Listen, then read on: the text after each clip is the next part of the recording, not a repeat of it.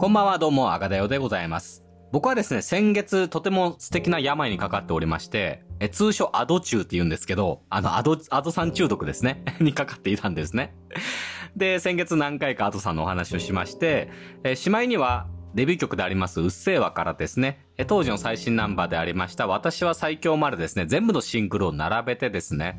アドさんの歌い方の変化だったりですとか、楽曲の作られ方の変化だったりですとか、っていう説明をしなければ脱却できないぐらい重い症状を抱えていたんですけども、なのでまあ、以前までの楽曲は、ぜひアーカイブをね、探っていただきたいんですが、今回、新曲であります、逆光が発表されました。おめでとうございます。ということで、えー、僕またアドさん中毒に戻りまして、ただね、次回の新曲は8月6日になるということで、まあ、今回、今月のアドさん話は今回だけになると思うんですが、この逆光もですね、結構面白い箇所たくさんありまして、まあ、例えば、イントロがつきましたよってことだったりですとか、最後転調しましたよってことだったりですとか、アドさんもともと1番と2番で歌い方を変える、えーそういった歌手のアーティスト性があったんですけども、まあ、今回の曲もたがわずですね、1番と2番で歌い方がちゃんと変わっていたりですとか、あとですね、今までの歌い方のアドさんが、この逆光という曲の中ではほんの一部分でしか聞くことができないんですね。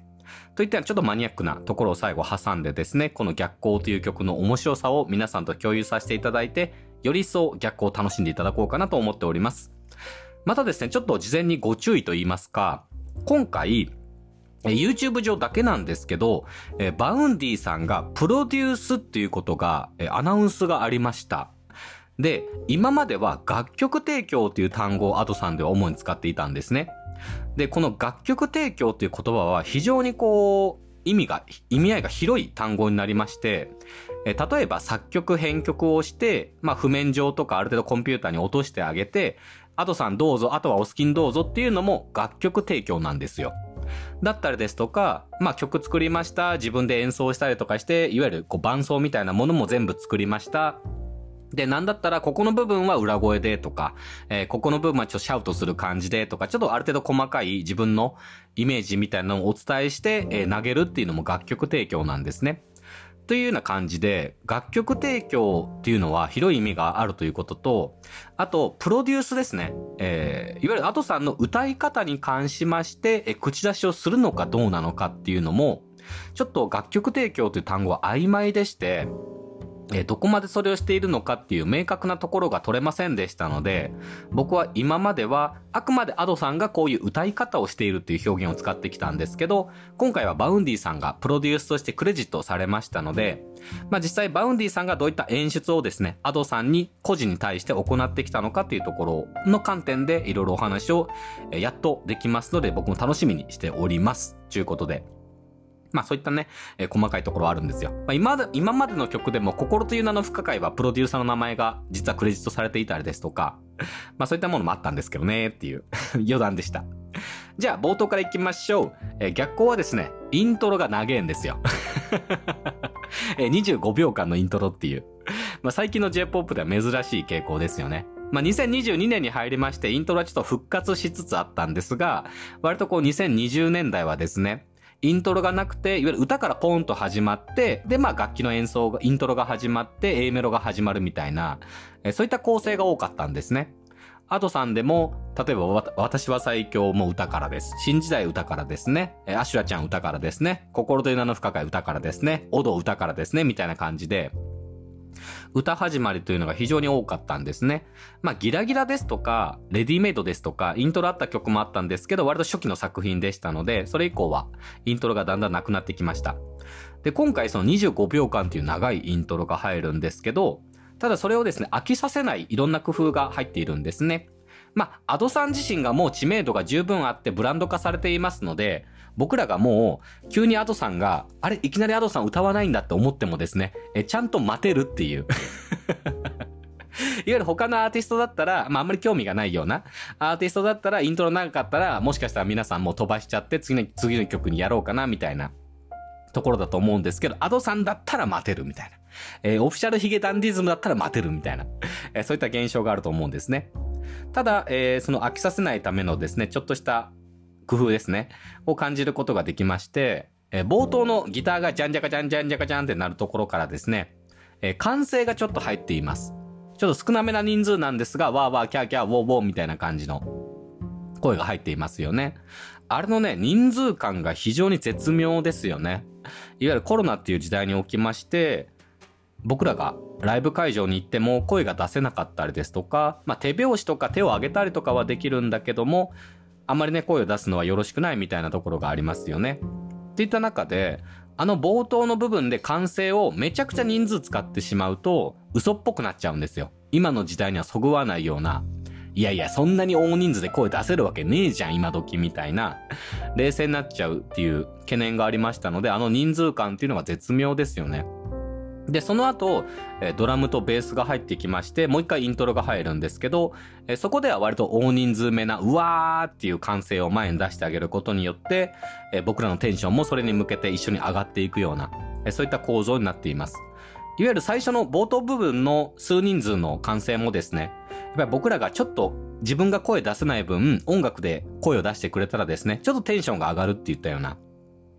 えそういった効果を十分発揮しているようなイントロになっていますね。で、まあ、リフ自体もちょっとかっこよかったりして、実に Vaundy さんらしい、えー、イントロを聴くことができます。で、そっから26秒からですね、やっと Ado さんの歌いが始まるんですけど、あ、待ってました。今回はどんな Ado さんなのかなって思ったら、まあ、想像を超えるめちゃくちゃかっこいい声出てますよね。かっこいい声が出てるんですけど、その代わりですね、え、何を言ってるのかよくわかんねえっていう、この素晴らしいアンバランス感。がですね、この曲を一気に引っ張っていくことになります。で、まあ、 Vaundy さん自体もそうなんですけど、あの、歌詞をそのあまり強調しない部分っていうのもありまして、いわゆるですね、今の時代って歌詞がもう YouTube で PV で字幕がついていたりですとか、まあ、YouTube の概要欄にあったりですとか、まあ、もしくはですね、サブスクリプションのサービス等々でもですね、歌詞と一緒にもう音楽が流れることが僕らスマートフォンで気軽にできたりですとか、っていう時代におきまして、今歌詞をちゃんと発音しようっていうよりも、まあ、例えば声のかっこよさだったりとか、この曲の雰囲気を表すような声だったりですとか、えそういったもので表現しようっていうのが割とこう Vaundy さんの特徴でもあるんですよね。いわゆる歌詞なんか、後でいくらでも見れるでしょみたいな。そんなことよりまずはこのかっこいい声を聞いてくれみたいな。この気持ちを聞いてくれみたいな感じですね。っていうところからいきなり始まりまして、まあ具体的にはですね、逆光は散々な思い出はって感じで始まるんですけど、実際 Ado さんの歌い方はですね、えもっと口を閉じた感じで、えー、開けない感じでですね、散々な思い出はって感じで始まるじゃないですか。めっちゃかっこいいですよね。何も聞き取れないけど、めっちゃかっこいい声出てるっていう。いや、素晴らしい冒頭から始まります。で、そんな濃い冒頭から始まるんですが、一番最後はですね、転調をして、え終わります。で、アドさんの楽曲って転調がほとんど使われてこなかったんですね。まあ、うっせぇわではいきなり使うんですけど、それ以降はあまりなかったんですよね。で、これはなぜかと言いましたらば、アドさんは転調したら、その転調した後のメロディーとか音に対して、あ自分はこういう風に、え、歌おう、こういう声を使おうですとか、そういった風に細かくこう自分の選択を分けられるタイプの器用な歌手ですので、えー、そういった方にとってね、転調っていうのはこううまく機能しないことが多いんですね。転調はある程度歌い方が決まっている人、一定な状況で歌う人に対して転調っていうものは効果が現れやすいような、そういった傾向があります。なので、夜遊びさんですとか、山さんですとか、ある程度歌い方がフラットな方、に関しましては、転調の効果がものすごく、えー、表に出てきますので、えー、ガンガン転調を使ってあげるというところで表現するのは、僕は音楽的に正しい調子だと思ってるんですけど、アドさんみたいな毎回歌い方が変わってみたいな方にとっては、転調の効果があまり分かりづらい。なんな、なんだったら、転調したのかどうなのか気づかれにくいぐらいですね、アドさん歌い方を変えるんですね。ただ今回の逆光ではですね、もう転調させた後に、え、アドさんの歌い方を、えめちゃくちゃフラットにさせるっていうものすごい演出が入ってますね。これね、今までのアドさんの楽曲ではなかなか聞くことができなかったんですよ。いわゆる超リラックスした状態の、マジ素の状態のアドさんみたいな感じ。まるで仮歌みたいな状態ですね。まあ適当に歌ったとまでは言わないですけど、っていうぐらいですね、力がめちゃくちゃ抜けた状態で歌ってるんですよ。もちろんいい意味でですよ。っていうので、あの、今までの楽曲の中で Ado さんが、あ、今リラックスしているなって僕らが思っていた箇所もですね、逆光のこの最後のサビに比べれば、あ、何かしらちゃんと演出が自分の中でしていたんだっていうことを再発見できるような、そういった構造にもなっていますので、えぜひとも皆さんこの最後のサビを聞いた後はですね、なんか Ado さんの違う曲も聞いてみたらですね、アドさんが普段どれだけ一曲全部通してですね、歌い方をいろいろこう分けているのか、意識しているのかっていうのを感じ取ることができます。でですね、この曲、キー自体が全体的なキーですね。あのカラオケで皆さん上げたり下げたりすると思うんですけども、え、低いんですよ。いわゆる女性にとってはちょっと低めなキーに感じたりですとか、男性にとってはアドさんの曲なんだけど、原キーでギリギリ歌えるぐらいの、え、それぐらいのキーぐらいまで下がっているんですよね。なので最後転調した後が、アドさんにとっては歌いやすいキーに変わっているっていうのも重要なポイントなんですよ。歌いやすいキーに変わっている分、アドさんがリラックスした状態が、えー、そもそもいい声であると。なんだけどリラックスした状態で進んでいくっていう、この転調の効果で盛り上がったりとか、テンション上がったりとかっていう効果もある中、アドさんはめっちゃリラックスしているっていう、この反比例さした感じ。えこれが絶妙なバランスで最後保たれて、そのまま終わっていくといったような、えそういった楽曲になっています。なので人によってはもしかしたら最後の転調した後がなんかつまらなく感じたりとかあっさりした感じで終わっていくこともしかしたら不満を覚える方はいるかもしれないんですが実はその裏ではものすごいこの効果というものを使っていますのでえ楽しんでいただければいいなというふうに思います。で、この最後のサビをリラックスした状態で歌わせるっていうのは、え Vaundy さんの、まあ、典型的なやり方なんですよ。っていうのがですね、え他のプロデュースの曲で、何でしたっけ？ちょっと今曲名探しますね。え、面影ですとか惑う糸ですね。え面影は女性3人で歌っていただきまして、惑う糸は菅田将暉さんに歌ってもらってる曲ですね。これ Vaundy さんプロデュースなんですけど、え2曲ともですね、最後のサビはリラックスした状態で、え歌わしてるってことが共通項として挙げられます。まあ、ちょっと菅田将暉さんはまだ多分ね、音源とか PV ぐらいしかないかもしれないので、あまり感じられないかもしれないんですけど、まあ、1番、2番と聴き比べていただきましたらば、えー、菅田さんがめっちゃリラックスした状態で、素の菅田さんを聴くことができます。また、面影は女性3人組がちゃんと動画で歌ってるところが見れますので、えー、最後のサビだったら、例えば Aimer さんが、えー、目配せしているようなぐらいちょっと心に余裕を持った状態で歌っていたりですとか、逆に1番2番で、えー、めちゃくちゃこう集中している、いわゆる Vaundy さんの細かい指示があるもとで歌っているので、え、特にね、幾田りらさんですね、通称 ikura さんがですね、それじゃなくても彼女歌い方がフラットなので、ほんとこう器用な上手な歌手なんですけど、あんな ikura さんですらめちゃくちゃこう集中してるというか、緊張してるというか、歌い方に気をつけてる ikura さんって、なかなかね、他の動画で見かけることができませんでしたので、まあそれぐらいですね、まあ Vaundy さん細かい指示を出していることも確認取れるんですけど、ぜひね、面影の ikura さんの1番か2番のですね、あの集中した感じと、最後のサビのリラックスした感じっていうのを見比べていただきましても、 Vaundy さんの曲の作り方、狙い方っていうのが伝わるかと思います。で、またですね、えー、っと、次何でしたっけ？あ、そうそうそう。あの、1番と2番で、 Ado さんは基本的に歌い方を変えるっていうのは昔から貫いていることなんですね。で、えー、今までの楽曲は、 Ado さんって歌う方向がちゃんとありまして、360度どこに向かって歌うみたいなのを、え細かく使い分けられるような、えそういった歌手の方なんですね。なので、1番と2番では割とそれを真逆にするっていう方法を今までは取られていたんですよ。極端なんですけど、例えば1番が上方向に向かってずっと声を出していたとすれば、2番になったら下方向に向かって声を出してあげたりですとか、っていうぐらいですね、極端なこう方向を変えてあげることによって、こう、1番と2番で歌い分けるといったような、そういった歌手の方だったんですけども、ちょっとね、この逆光ではそれが伝わりづらいところではあるんですけど、1番はあまりこう口を開けずにですね、開けたとしてもちょっと横に開いてあげるような、えそういった歌い方は1番してまして、で、2番になりましたらば、口を縦方向に開いてあげる。で、なんだったら、あの、口をちょっと大きめに開けてあげるような、えそういった箇所も2番では結構見かけることができるんですね。まあ1番だったらね、A メロの冒頭が、もう戦前な思い出は？から始まるので、明らか口が開いてないことはすぐ分かったと思うんですけど、え実際はこの横に開くっていうのもかなり意識されてまして、まあちょっとね、縦に開いてるとこもあるんですけど、まあいわゆる横に開きながら若干縦に開くみたいな、え、そういった歌い方を徹底していますね。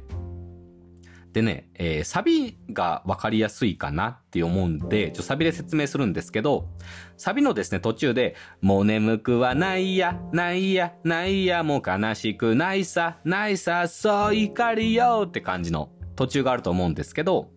これも1番は基本的に横に開いてる状態なので、ちょっと僕のマイクで説明できるか微妙なんですけど、一応歌うとですね、もう、こう横に開くとですね、もう眠くないや、ないや、ないや、もう悲しくないさ、ないさ、そう怒りよって感じになるんですよ。これが縦に開くとですね、2番ですね。2番は縦に開きますので、えー、もう眠くはないや、ないや、ないや、もう悲しくないさ、ないさ、そう怒りよっていうぐらい、この言葉の、こう、なんていうんでしょう、声の響き方が変わってくるんですよね。横に開くと、もう眠くはないや、ないや、ないや、もう悲しく。縦になると、もう眠くないや、ないや、ないや、もう悲しくないさ、ないさ、そうって感じぐらい響き方が変わってきます。まあ、今ちょっと極端に口の開け方を大きくやりましたので、えー、ちょっとぶ、不細工な形で聞こえてしまったんですが、まあ、あとさんもうちょっとね、口の開き方を滑らかな感じで、横開き、縦開きを使い分けていますね。1番と2番で。で、2番の A メロになったら明らか縦に開いている、もしくは上顎が上がっているっていう状況を、えすぐ確認することができまして、え A メロですね。だから、散々た結末は美しさをまとうほどってとこなんですけど、この、えまとうほどで音が下がりますね。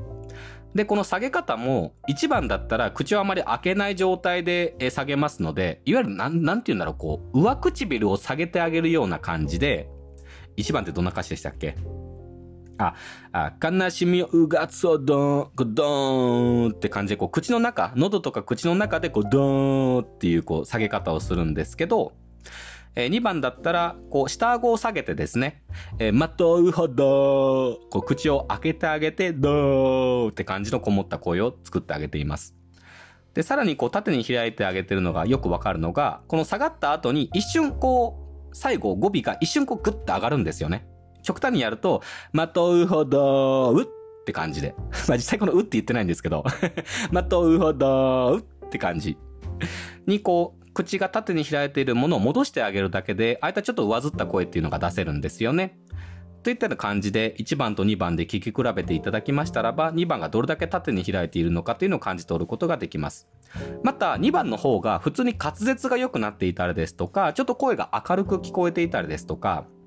えそういったことでですね、えー、アドさんが上顎をちょっと上げていたりですとか縦に口を開いているっていうのが、え感じ取ることができます。じゃあちょっと、えー、サビに戻りまして、サビの最後が、逆光よっていう叫ぶところじゃないですか。そこもですね、1番だったら横に開いているので、えー、ちょっと極端にやりますけど、横に開くと、逆光よって感じの響きになるんですけど、2番は縦に開いていますので、逆光よって感じの響きに変わるんですね。ごめんなさい、僕オクターブ下なんで あの、あまり伝わりづらかったかもしれないんですけど、で、転調した後はリラックスした状態の後さんっていう説明をしたので、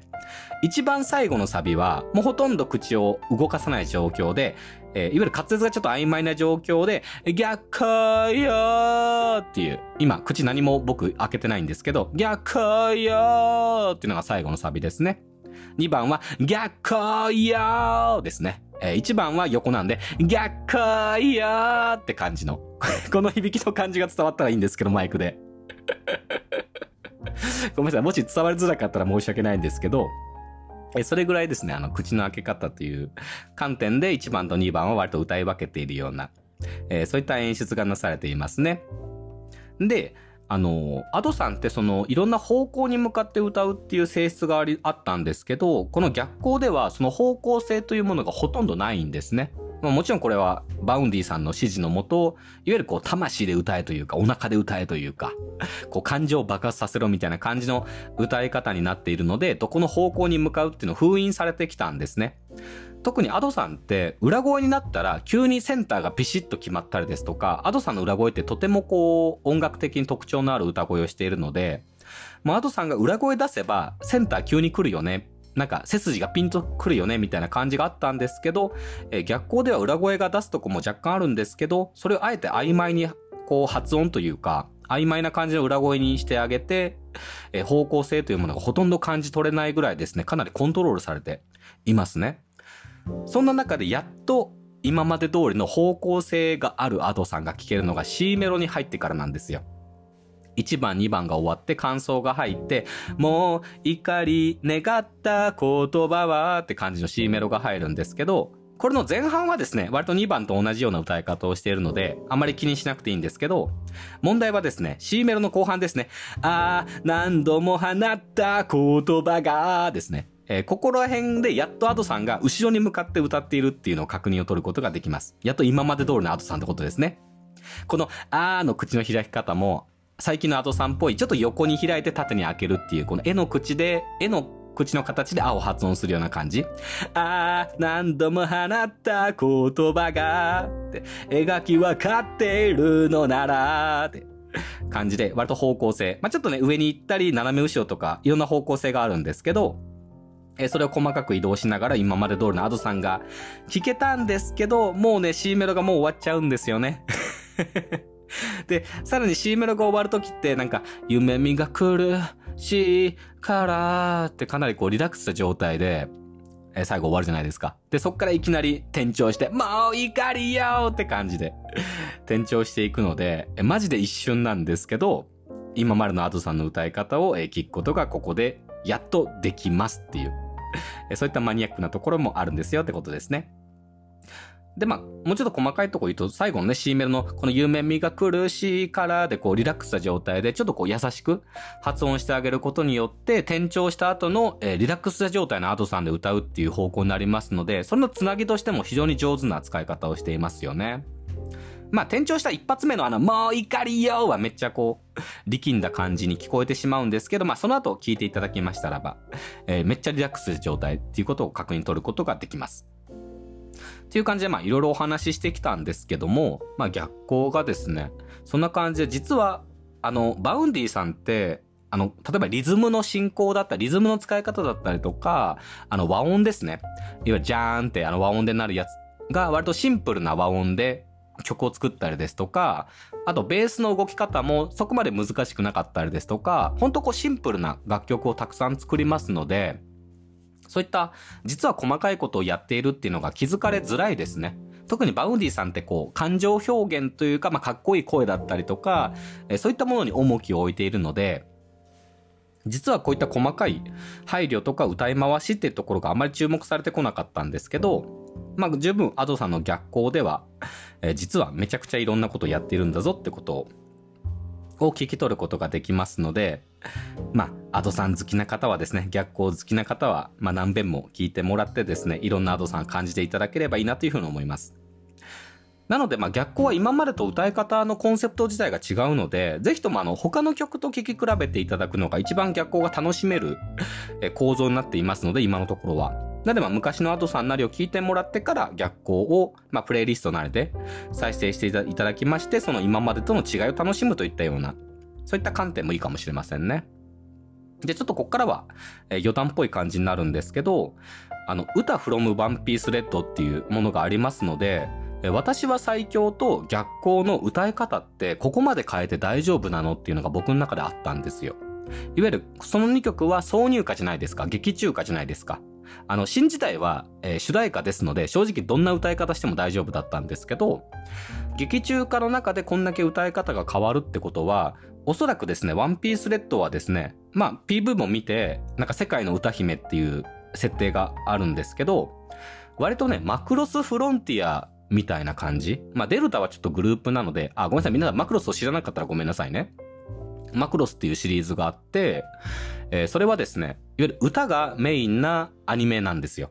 で、歌によって、えー、なんか敵の力が弱まったりとか、なんか味方がパワーアップしたりですとか、そういった感じで歌の力で、こう、盛り上げて、えー、他の違った男性陣とかが、まあ女性陣でもいいんですけど、戦闘員が戦っていくみたいな、まあそういったのがマクロスの主なあらすじなんですね。ですので、マクロスというシリーズの中で歌というものが相当大事なんですよ。めちゃくちゃ大事なパートなんですね。っていう感じで、マクロスも割とこう歌い方をですね、まあ、曲調だったりとかをバリバリ変化させて、それでも大丈夫っていう感じに仕上がっていたので、今回のワンピースもですね、その歌さんの歌い方が極端に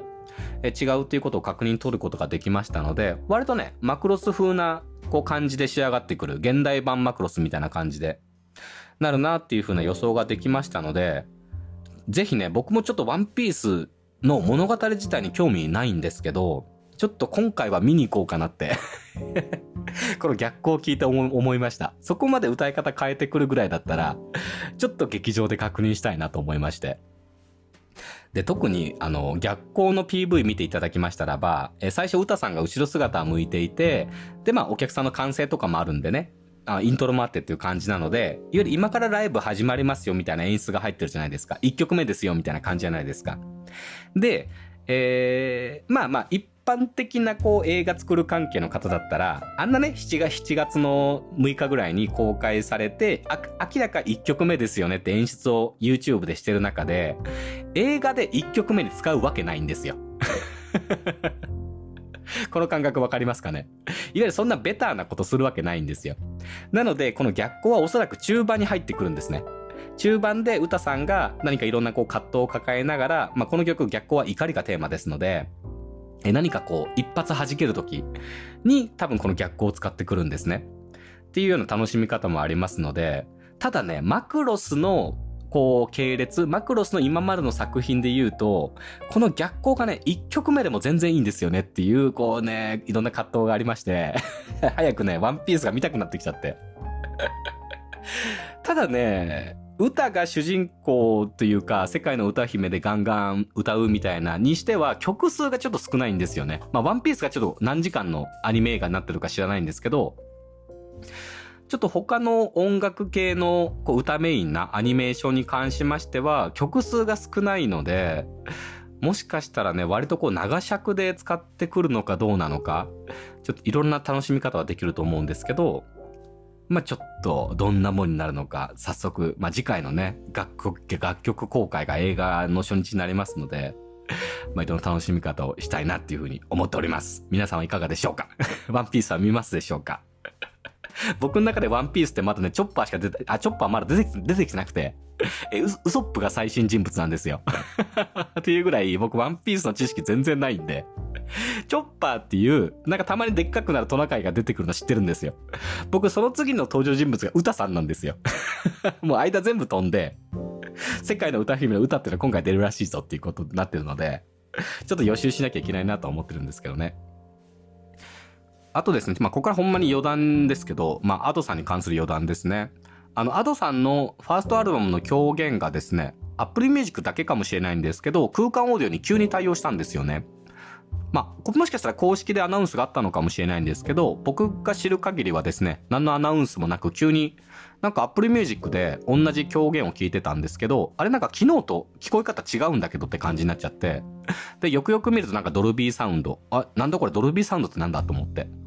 あ、なるほど、空間オーディオってのが今あるのかと思って、もうめっちゃど素人なんですけど、僕、Apple Music の。で、空間オーディオバージョンの狂言聞くとですね、その今まで僕が先月お話ししたような Ado さんが歌う方向ですね。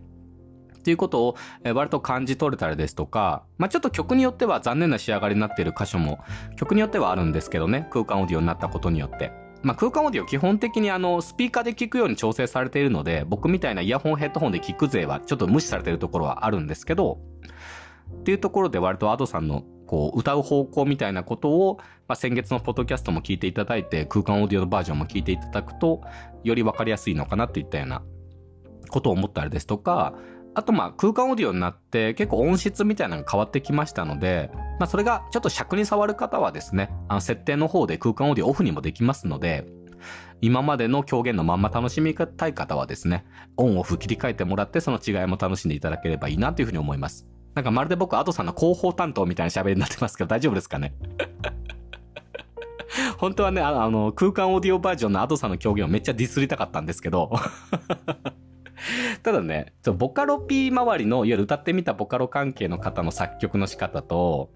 まあ、それ以外の普通プロ、プロ的な J-POP 作ってるなアーティストの方々と、そもそもコンセプトが違うので、そのボカロ P 関連の曲をね、空間オーディオにしてもね、あんまり効果が出ないと言いますか、っていうところがありまして、まあ正直やるべきではなかったなっていう印象なんですけど、ただ日本人でね、一番最初に空間オーディオに対応したのがアドさんのうっせぇわでしたので、まあそれを受けるとね、ファーストアルバムも空間オーディオにせざるを得なかったっていう契約上の問題もあると思うんですけどね。っていうこともいろいろ考えちゃったりして、えー、ちょっと妄想を膨らませております。ちょっと次回の音楽系の話題はですね、多分歌が簡単に上手くなる方法シリーズもまだ終わっていませんので、えそちらをしていこうかなと思っております。ただちょっと最近ね、新曲ラッシュが続いていますので、僕もこんなね、最新の話題に飛びつく癖はなかったんですけど、ただちょっと前回ね、ナヨンさんの、あ、TWICE のソロですね。ナヨンさんの話をした時にですね、まあちょっと性的な表現でしたので、まあまあ賛否両論だったんですけど、えー、ナヨンさんに太らせるってことをしたんですけどね。で、僕前回のポッドキャストのそのナヨンさんの話題の中で、あの、世界から圧力がかかってると。日本人はもっと太った方がいいみたいな、もっと太ればどうみたいな圧力かかってるよって話をしたんですけど、えそのね、話をした次の日か次の次の日ぐらいに、あの、厚生労働省がですね、日本人もっと太れよっていう公式のアナウンスしたんですよ。も う ついに僕も時代の先を行ける時が来たかと。僕もちょっとね、なんて言うんだろう。ちょっとした優越感。これ、まあ、あくまで偶然ですけどね。そういった優越感に浸ったりですとか、あと、ナヨンさんのポッドキャストを先に撮らさせていただいたおかげで、えー、その後にですね、まあ、ちょっとこれは公式っていうよりも、まあ、YouTube の切り抜き的な一面もありますけど、一応公式の中で、あの、ナヨンさんの、えー、体重が急に公開されたりですとかね、えー、そういったアプローチをしてるんですよ。そんな意味ないじゃないですか。別にナヨンさんの体重を今公開する意味でないじゃないですか。そんなもちろんね、いろいろ探っていきましたらば、やっぱポップっていうミュージックビデオがですね、体重の増減を行っていることへの隠しですよね。いやいや、そんな体重の増減とかしてませんけどっていう、あくまで表向きはね、今までのナヨンさん何も変わりませんけどっていうアピールですよね。っていうことも感じ取ることができたりですとか、まあ割とこういった新しい曲を扱うのも面白いなと思いまして、ただどうしても情報不足になりますので、新しい曲を扱うときは、ちょっと間違ってることも、今回の逆行でもおそらく違ってるところも何箇所か出てきたと思うんですけど、まあそういったこう最新の曲を扱うとですね、そういったこう、なんて言うんだろう。間違ってるところも一緒に楽しんでもらって、まあ、ツッコミを入れれるっていうのも一つの楽しみではあると思いますので、今後もね、もうちょっとしばらくは新曲が何か面白い曲が出ましたらば、えー、こうやって、ポッドキャストで長々とおしゃべりしていきたいなというふうに思っておりますので、お付き合いお願いいたします。あとですね、どうでもいいんですけど、あの、マイクが新しくなりました。で、あの まあ、いいマイクに変わったんですけど、で、それをこう iPhone につなげるための変換ケーブルみたいなのを通って iPhone 直接録音してるんですね。っていうのもあって、マイク変わったら音量バランスとか、ちょっと声質とかも変わっちゃうので、そこをちょっとうまいこと調節しながら、ちょっとうまい、なんていう、皆さんにもっと聞きやすいような状況を作っていこうと思いますので、まあ、今回は本当素直にそのまま撮りましたけど、まあ、ちょっと徐々に変えていこうと思いますので、まあ、長くお付き合いいただける方はそういった変化も楽しんでいただければいいなというふうに思います。ありがとうございました。お相手は改めて私、あがだよでございました。それではまた次回以降お耳でお会いいたしましょう。さよなら、バイバイ。